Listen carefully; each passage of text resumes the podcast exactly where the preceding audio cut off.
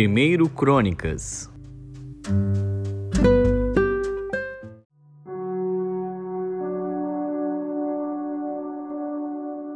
Primeiro Crônicas, capítulo 19 E aconteceu depois disto que Naás, rei dos filhos de Amon, morreu, e seu filho reinou em seu lugar.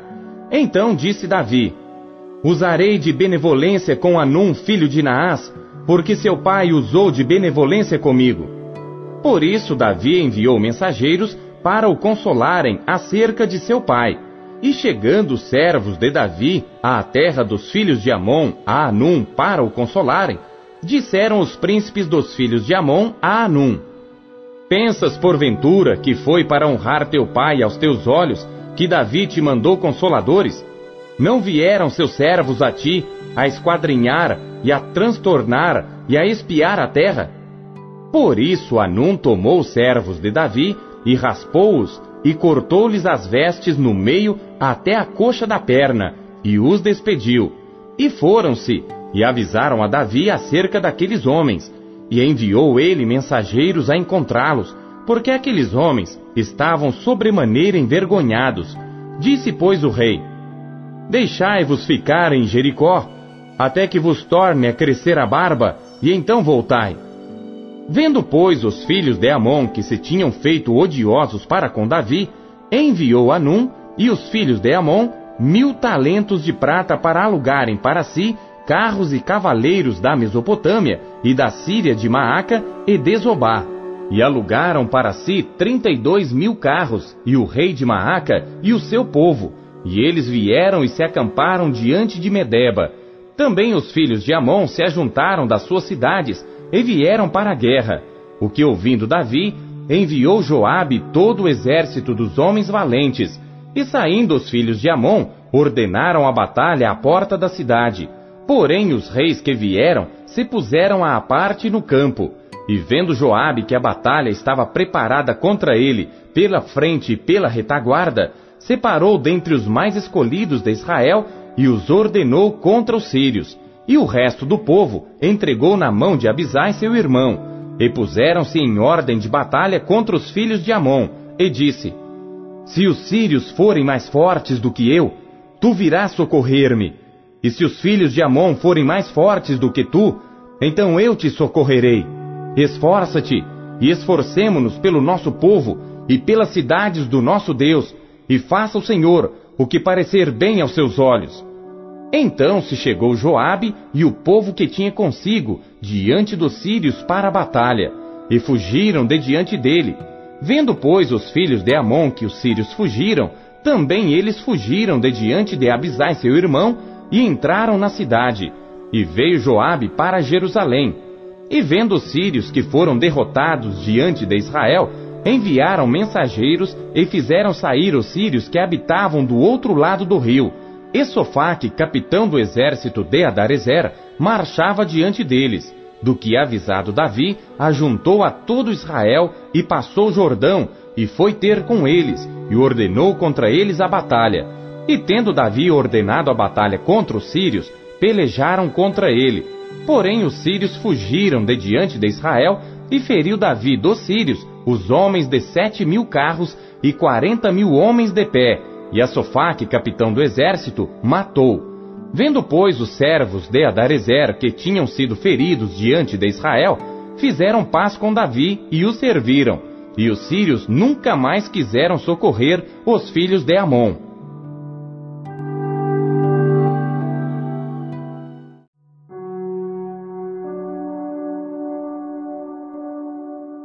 Primeiro Crônicas, capítulo 20. Aconteceu que no decurso de um ano, no tempo em que os reis costumam sair para a guerra, Joabe levou o exército e destruiu a terra dos filhos de Amon, e veio e cercou a Rabá. Porém Davi ficou em Jerusalém, e Joabe feriu a Rabá e a destruiu. E Davi tirou a coroa da cabeça do rei deles e achou nela o peso de um talento de ouro e havia nela pedras preciosas, e foi posta sobre a cabeça de Davi, e levou da cidade muito grande despojo. Também levou o povo que estava nela, e os fez trabalhar com a serra, e com talhadeiras de ferro, e com machados. E assim fez Davi com todas as cidades dos filhos de Amon. Então voltou Davi com todo o povo para Jerusalém.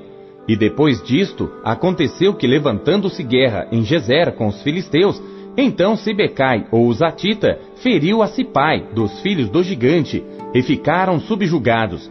E tornou a haver guerra com os filisteus, e Elanã, filho de Jair, feriu a Lami, irmão de Golias, o Giteu, cuja haste da lança era como órgão de tecelão.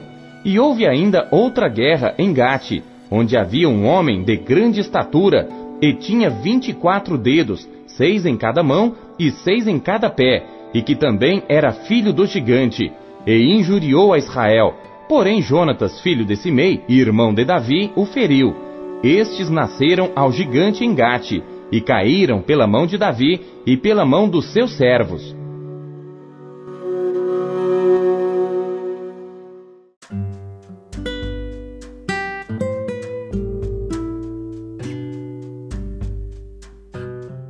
Primeiro Pedro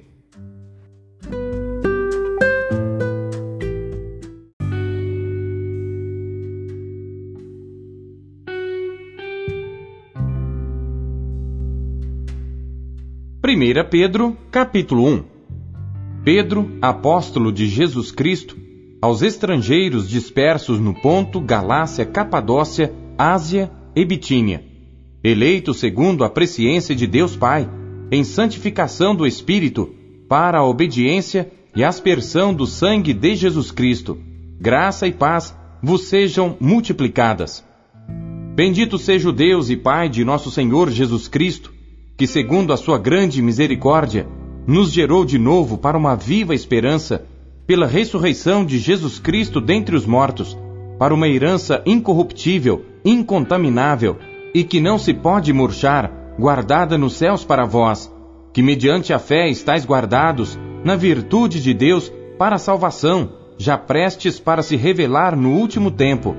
Eis que vós grandemente vos alegrais, ainda que agora importa, sendo necessário, que estejais por um pouco contristados com várias tentações, para que a prova da vossa fé, muito mais preciosa do que o ouro que perece e é provado pelo fogo, se ache em louvor e honra e glória na revelação de Jesus Cristo, ao qual, não havendo visto a mais, no qual, não o vendo agora, mas crendo, vos alegrais com gozo inefável e glorioso, alcançando o fim da vossa fé, a salvação das vossas almas, da qual salvação inquiriram e trataram diligentemente os profetas, e profetizaram da graça que vos foi dada, indagando que tempo ou que ocasião de tempo o Espírito de Cristo que estava neles indicava anteriormente, testificando os sofrimentos que a Cristo haviam de vir e a glória que se lhes havia de seguir, aos quais foi revelado que, não para si mesmos, mas para nós, eles ministravam estas coisas que agora vos foram anunciadas por aqueles que, pelo Espírito Santo enviado do céu, vos pregaram o Evangelho para as quais coisas os anjos desejam bem atentar. Portanto, cingindo os lombos do vosso entendimento, sede sóbrios e esperai inteiramente na graça que se vos ofereceu na revelação de Jesus Cristo, como filhos obedientes, não vos conformando com as concupiscências que antes havia em vossa ignorância. Mas como é santo aquele que vos chamou, sede vós também santos em toda a vossa maneira de viver porquanto está escrito: Sede santos, porque eu sou santo.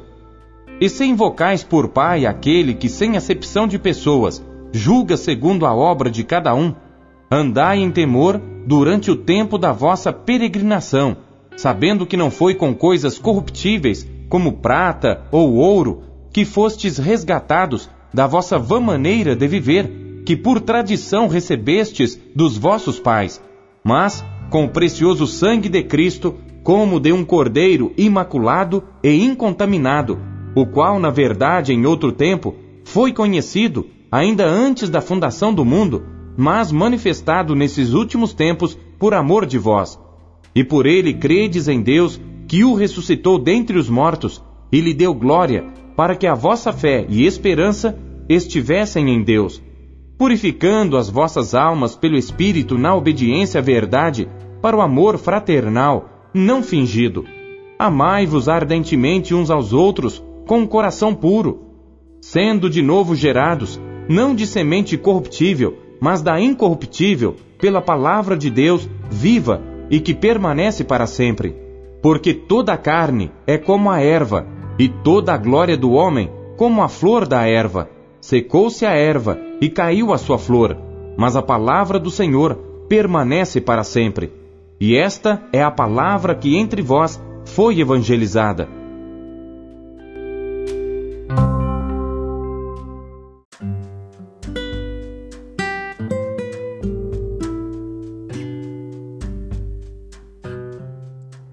Jonas.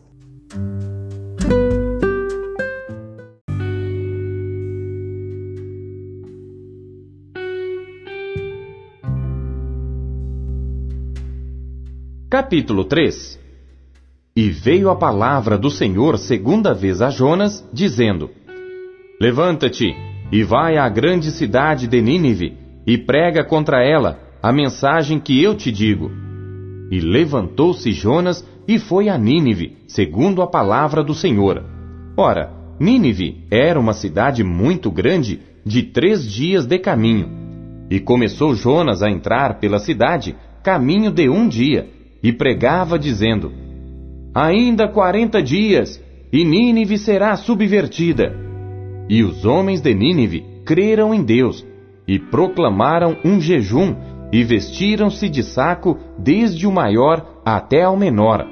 Esta palavra chegou também ao rei de Nínive, e ele levantou-se do seu trono, e tirou de si as suas vestes, e cobriu-se de saco, e sentou-se sobre a cinza, e fez uma proclamação que se divulgou em Nínive pelo decreto do rei e dos seus grandes, dizendo: Nem homens, nem animais, nem bois, nem ovelhas provem coisa alguma, nem se lhes dê alimentos, nem bebam água.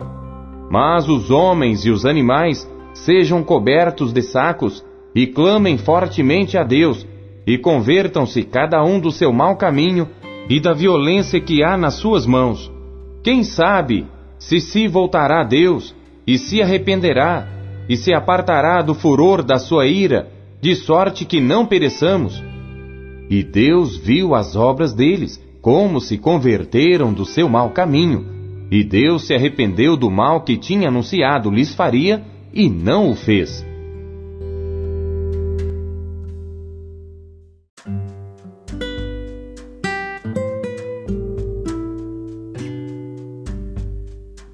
Lucas.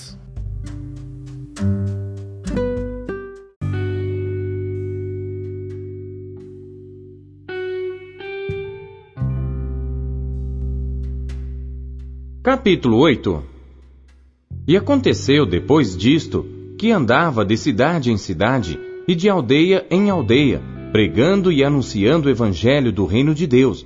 E os doze iam com ele, e algumas mulheres que haviam sido curadas de espíritos malignos e de enfermidades, Maria, chamada Madalena, da qual saíram sete demônios, e Joana, mulher de Cusa, procurador de Herodes, e Susana, e muitas outras que o serviam com seus bens. E ajuntando-se uma grande multidão, e vindo de todas as cidades ter com ele, disse por parábola: Um semeador saiu a semear a sua semente, e quando semeava, caiu alguma junto do caminho, e foi pisada, e as aves do céu a comeram. E outra caiu sobre pedra, e nascida, secou-se, pois que não tinha umidade e outra caiu entre espinhos, e crescendo com ela os espinhos, a sufocaram. E outra caiu em boa terra, e nascida, produziu fruto, a cento por um. Dizendo ele estas coisas, clamava: Quem tem ouvidos para ouvir, ouça. E os seus discípulos o interrogaram, dizendo: Que parábola é esta? E ele disse: a vós vos é dado conhecer os mistérios do reino de Deus, mas aos outros, por parábolas, para que vendo não vejam e ouvindo não entendam. Esta é, pois, a parábola. A semente é a palavra de Deus. E os que estão junto do caminho, estes são os que ouvem. Depois vem o diabo e tira-lhes do coração a palavra, para que não se salvem crendo. E os que estão sobre pedra, estes são os que, ouvindo a palavra, a recebem com alegria, mas como não têm raiz, apenas creem por algum tempo, e no tempo da tentação se desviam. E aqui caiu entre espinhos, esses são os que ouviram e, indo por diante, são sufocados com os cuidados e riquezas e deleites da vida, e não dão fruto com perfeição. E aqui caiu em boa terra. Esses são os que, ouvindo a palavra, a conservam num coração honesto e bom, e dão fruto com perseverança. E ninguém acendendo uma candeia, a cobre com algum vaso, ou a põe debaixo da cama, mas põe-na no velador, para que os que entram vejam a luz. Porque não há coisa oculta que não haja de manifestar-se, nem escondida que não haja de saber-se e vir à luz. Vede, pois, como ouvis, porque a qualquer que tiver, lhe será dado, e a qualquer que não tiver, até o que parece ter, lhe será tirado. E foram ter com ele sua mãe e seus irmãos, e não podiam aproximar-se dele, por causa da multidão. E foi-lhe dito: Estão lá fora tua mãe e teus irmãos, que querem ver-te. Mas, respondendo ele, disse-lhes: Minha mãe e meus irmãos são aqueles que ouvem a palavra de Deus e a executam. E aconteceu que num daqueles dias entrou num barco com seus discípulos e disse-lhes: Passemos para o outro lado do lago. E partiram. E navegando eles, adormeceu. E sobreveio uma tempestade de vento no lago, e enchiam-se de água, estando em perigo. E chegando-se a ele, o despertaram, dizendo: Mestre, mestre, perecemos. E ele, levantando-se, repreendeu o vento e a fúria da água, e cessaram, e fez-se bonança. E disse-lhes: Onde está a vossa fé?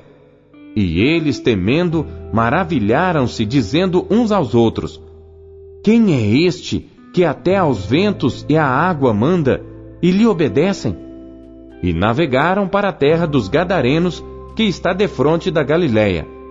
E quando desceu para a terra, saiu-lhe ao encontro, vindo da cidade, um homem que desde muito tempo estava possesso de demônios, e não andava vestido, nem habitava em qualquer casa, mas nos sepulcros.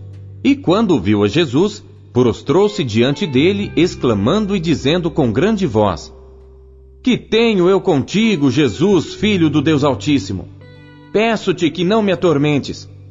Porque tinha ordenado ao espírito imundo que saísse daquele homem, pois já havia muito tempo que o arrebatava. E guardavam-no preso com grilhões e cadeias, mas quebrando as prisões, era impelido pelo demônio para os desertos. E perguntou-lhe Jesus, dizendo: Qual é o teu nome? E ele disse: Legião, porque tinham entrado nele muitos demônios, e rogavam-lhe que os não mandasse para o abismo. E andava ali pastando no monte uma vara de muitos porcos, e rogaram-lhe que lhes concedesse entrar neles, e concedeu-lhe. E tendo saído os demônios do homem, entraram nos porcos, e a manada precipitou-se de um despenhadeiro no lago e afogou-se. E aqueles que os guardavam, vendo o que acontecera, fugiram e foram anunciá-lo na cidade e nos campos. E saíram a ver o que tinha acontecido, e vieram ter com Jesus. Acharam então o homem de quem haviam saído os demônios, vestido e em seu juízo, assentado aos pés de Jesus e temeram. E os que tinham visto contaram-lhes também como fora salvo aquele endemoniado. E toda a multidão da terra dos Gadarenos ao redor lhe rogou que se retirasse deles, porque estavam possuídos de grande temor. E entrando ele no barco, voltou. E aquele homem de quem haviam saído os demônios, rogou-lhe que o deixasse estar com ele. Mas Jesus o despediu, dizendo: Torna para a tua casa e conta quão grandes coisas te fez Deus. E ele foi apregoando por toda a cidade quão grandes coisas Jesus lhe tinha feito. E aconteceu que, quando voltou Jesus, a multidão o recebeu, porque todos o estavam esperando. E eis que chegou um homem, de nome Jairo, que era príncipe da sinagoga, e prostrando-se aos pés de Jesus, rogava-lhe que entrasse em sua casa, porque tinha uma filha única, quase de doze anos, que estava à morte. E indo ele, apertava-o a multidão. E uma mulher que tinha um fluxo de sangue havia doze anos, e gastara com os médicos todos os seus haveres, e por nenhum pudera ser curada, chegando por detrás dele, tocou na orla do seu vestido e logo estancou o fluxo do seu sangue. E disse Jesus: Quem é que me tocou? E negando todos, disse Pedro e os que estavam com ele: Mestre, a multidão te aperta e te oprime, e dizes: Quem é que me tocou? E disse Jesus: Alguém me tocou, porque bem conheci que de mim saiu virtude. Então, vendo a mulher que não podia ocultar-se, aproximou-se tremendo e, prostrando-se ante ele, declarou-lhe diante de todo o povo a causa por que lhe havia tocado e como logo sarara. E ele lhe disse: Tem bom ânimo, filha, a tua fé te salvou. Vá em paz. Estando ele ainda falando, chegou um dos do príncipe da sinagoga, dizendo: A tua filha já está morta, não incomodes o mestre. Jesus, porém, ouvindo-o, respondeu-lhe, dizendo: Não temas, crê somente e será salva. E entrando em casa, a ninguém deixou entrar, senão a Pedro e a Tiago e a João e ao pai e à mãe da menina. E todos choravam e a pranteavam. E ele disse: não choreis, não está morta, mas dorme.